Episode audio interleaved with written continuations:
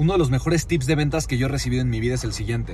Cuando una persona tiene el permiso de decir que no, siente mucha más confianza. Practica lo siguiente. Cuando estés entrando en una conversación con un prospecto, dile, oye, ¿te sentirías seguro de decirme que no?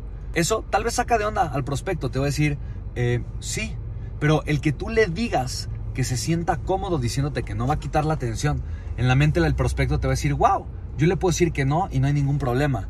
Este tip me ha ayudado a cerrar ventas multimillonarias porque quitas la presión de la negociación, de tal forma que el prospecto sabe que en cualquier momento puede terminar la negociación diciéndote no estoy interesado, de tal forma que ya bajó sus armas, ya bajó sus defensas y ya se siente cómodo preguntándote, negociando contigo y el nivel de conexión va a ser mucho más profundo. Esta técnica se le conoce como el contrato por adelantado.